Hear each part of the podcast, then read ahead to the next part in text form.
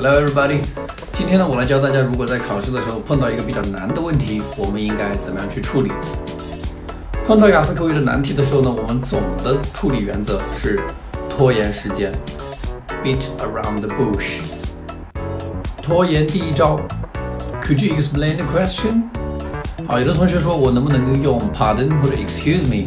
嗯，事实上呢，我会更推荐用这个 Could you explain the question？因为说 pardon 或者 excuse me 呢，考官会觉得是你没有听清楚啊，他可能会把刚才的问题再重复一遍。